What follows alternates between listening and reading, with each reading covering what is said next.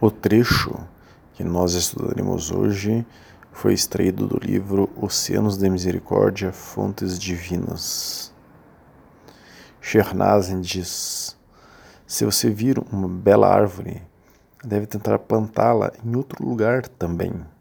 Algumas plantas são cultivadas a partir de sementes, algumas implantando galhos na terra, algumas plantando um pedaço de raiz ou bulbo e algumas enxertando um pedaço de casca em uma árvore existente. Você deve obter sabedoria desse exemplo e se tornar um jardineiro hábil, usando os métodos certos para as plantas certas na estação certa. O que estamos dizendo é que você deve usar sua sabedoria e compaixão ao lidar com aqueles iniciantes que procuram sua orientação. Seja sensível às suas necessidades e situações particulares, como um jardineiro. Então, hoje vamos estudar mais um pouco sobre o novo muçulmano. Nós já temos um estudo é, que trata sobre o novo muçulmano é, e também temos estudos que ajudam o novo muçulmano a compreender melhor este momento novo né, em sua vida como por exemplo um estudo que a gente aborda. Quem quiser pode nos solicitar todos os estudos mencionados. Né? Temos um estudo que aborda cosmovisão. Isso é como é a percepção da realidade de um muçulmano e como esta percepção correta que um muçulmano tem na realidade está cada dia mais se deteriorando através da ocidentalização do Islã. Temos um estudo que trata de como é ser muçulmano, que dá é, vários detalhes de como é a vida de um muçulmano no seu dia a dia para descomplicar o Islã. Né? Temos um estudo sobre as responsabilidades do muçulmano, temos um estudo que trata de como o Islã é fácil. Temos um outro estudo que diz como o Islã é leve. Nosso foco de hoje é a transformação gradativa que a pessoa deve ter ao entrar no Islã. E a transformação gradativa que quem ensina o Islã deve levar para as pessoas. É, enfim, o ponto é que é tudo paulatinamente, gradativamente, lentamente que ocorre essa transformação. No estudo sobre os novos muçulmanos anterior, nós mostramos a importância de seguir uma escola de jurisprudência do Islã sunita tradicional, isto é, ser um Ahlus Sunnah wal Jama'ah, quer dizer, ser da comunidade, da família que segue a Sunna do profeta Muhammad sallallahu alaihi wasallam. Temos estudos sobre Ahlus Sunnah wal Jama'ah também. É, a pessoa assim, né, seguindo uma escola do Islã sunita tradicional, é, estará para ela tudo mais claro, as coisas estarão mais preto no branco, de maneira mais menos duvidosa, né? Temos estudos sobre os dados do Islã no mundo que mostram como 90% dos muçulmanos sunitas no mundo são Ahlus Sunnah wal Jama'ah, quer dizer, seguem uma escola, uma única e exclusiva escola de jurisprudência dentre as quatro escolas de jurisprudência sunita tradicional que são a escola Malik, Hanbali, Shafi e é, Hanafi. Né? Só 10% dos sunitas no mundo não seguem uma escola de jurisprudência, mas aqui no Brasil essa proporção é invertida. Os brasileiros, as brasileiras, revertidos e revertidas, a grande maioria não segue uma escola de jurisprudência. Logo está sob a influência daqueles 10% do Islã no mundo que não segue uma escola de jurisprudência, que é o salafismo e o arabismo. Né? Temos vários estudos mostrando como essas correntes estão destruindo o Islã. Uma das características dessas correntes, como diz no nosso estudo anterior sobre o novo muçulmano, é que eles não recebem bem os revertidos, os, as revertidas, né? em muitos aspectos, desde a grosseria que eles usam, que nós temos um estudo sobre a grosseria, e que na realidade nós deveríamos receber um, um novo muçulmano, uma nova muçulmana com muita gentileza e amabilidade, até a imposição que a pessoa se transforme por completo da noite para o dia. Existe como que uma expectativa que a pessoa se islamize em uma ou duas semanas, ela se torne já um excelente muçulmano.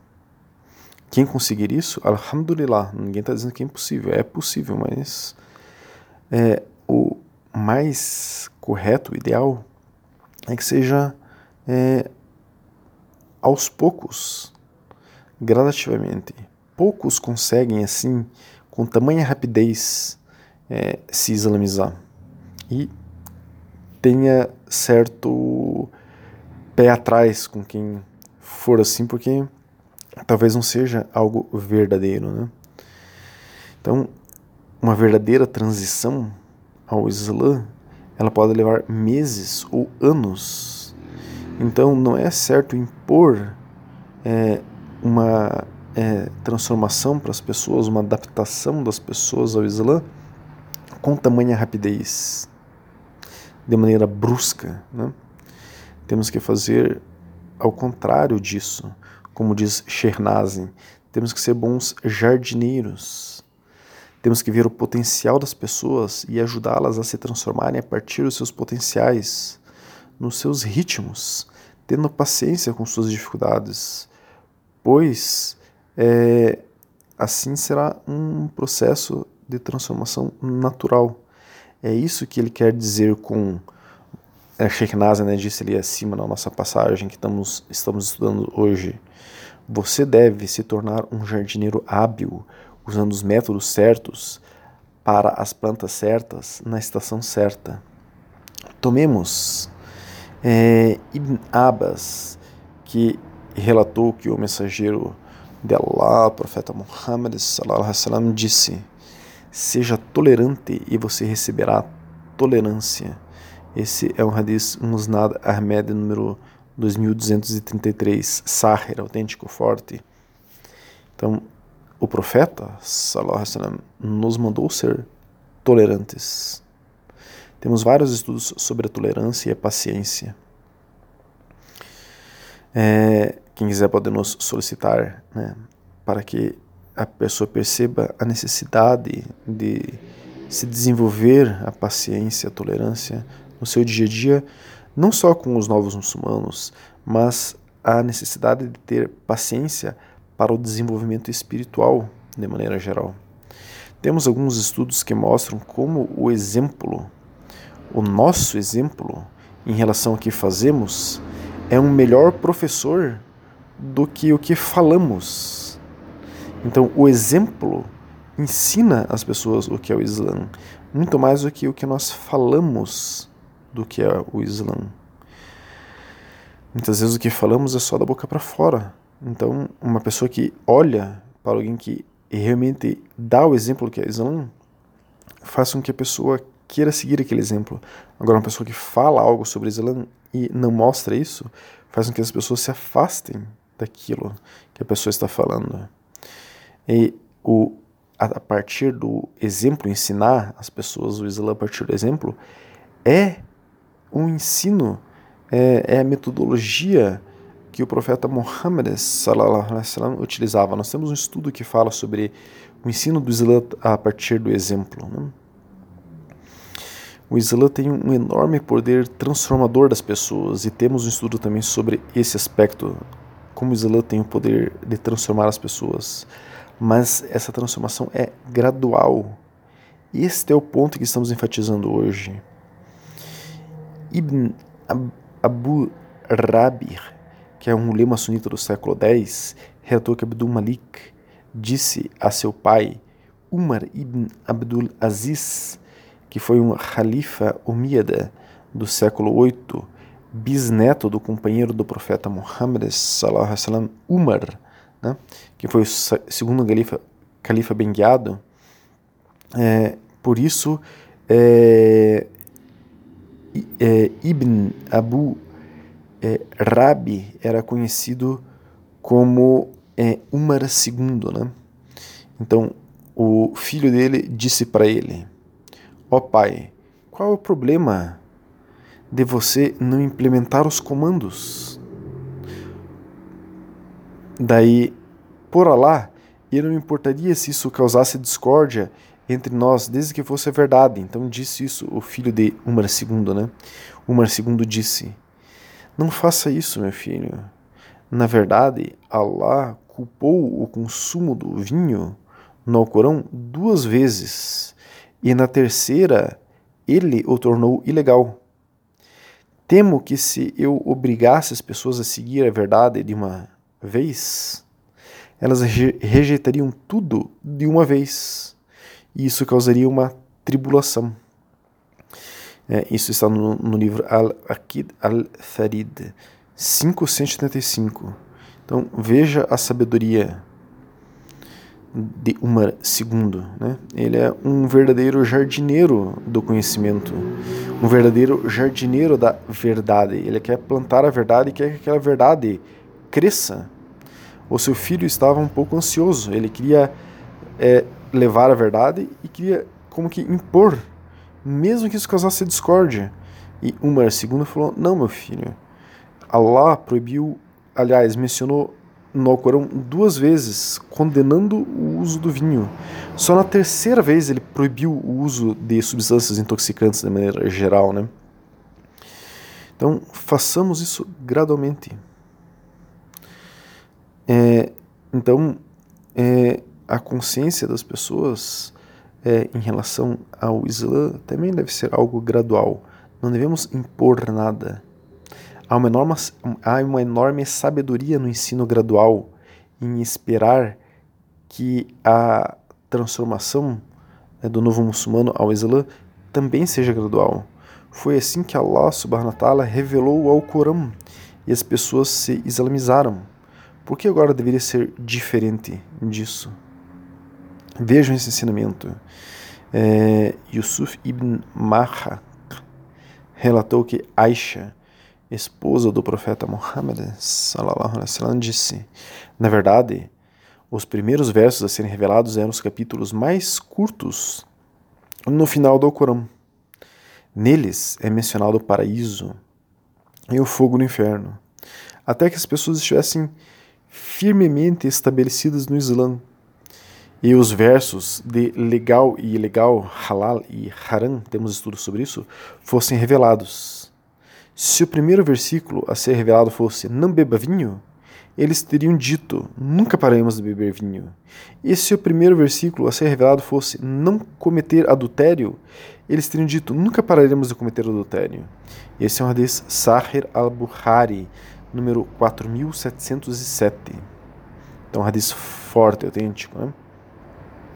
Então, essa transformação paulatina, esse ensino gradual, é a metodologia de Allah subhanahu wa ta'ala, Deus glorioso exaltado. É a metodologia do nosso profeta, o profeta Muhammad. Por que os salafis fazem diferente disso? E esse processo de transformação gradual que é, gera o Islã, a transformação do Islã, deve ser respeitado por aqueles que ensinam o Islã, mas também deve ser respeitado por aqueles que estão entrando no Islã.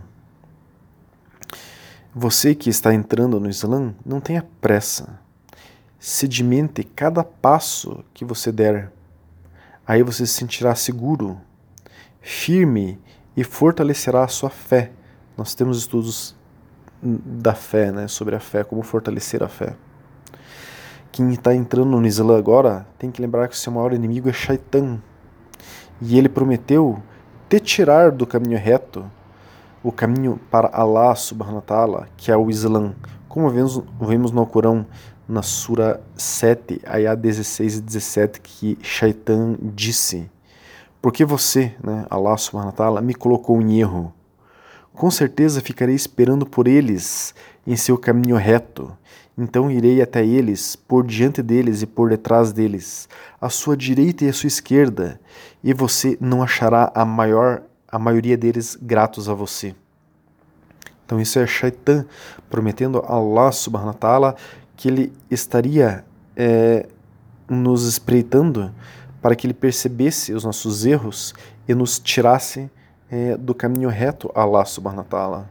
Quando a pessoa entra no Islã e quer ir muito rápido, não sedimenta um passo, para depois dar um outro, mas ela quer dar dois, três para frente antes de sedimentar aquele passo, Shaitan tentará derrubar a pessoa, tentará tirar a pessoa do Islã e infelizmente nós já vimos isso acontecer com vários irmãos e irmãs. É, o Islã cura feridas, o Islã lava falhas, erros e pecados. Há inúmeros exemplos do poder de transformação do Islã, que nós já temos um estudo sobre isso, que trata sobre como pessoas famosas se transformaram quando entraram no Islã. Então, nós temos exemplos de pessoas famosas que são como que é, lanternas, digamos assim, para o mundo inteiro ver o poder de transformação do Islã. Mas temos que ir devagar, paulatinamente. Inshallah, o Islã possa ir lentamente transformando o teu coração.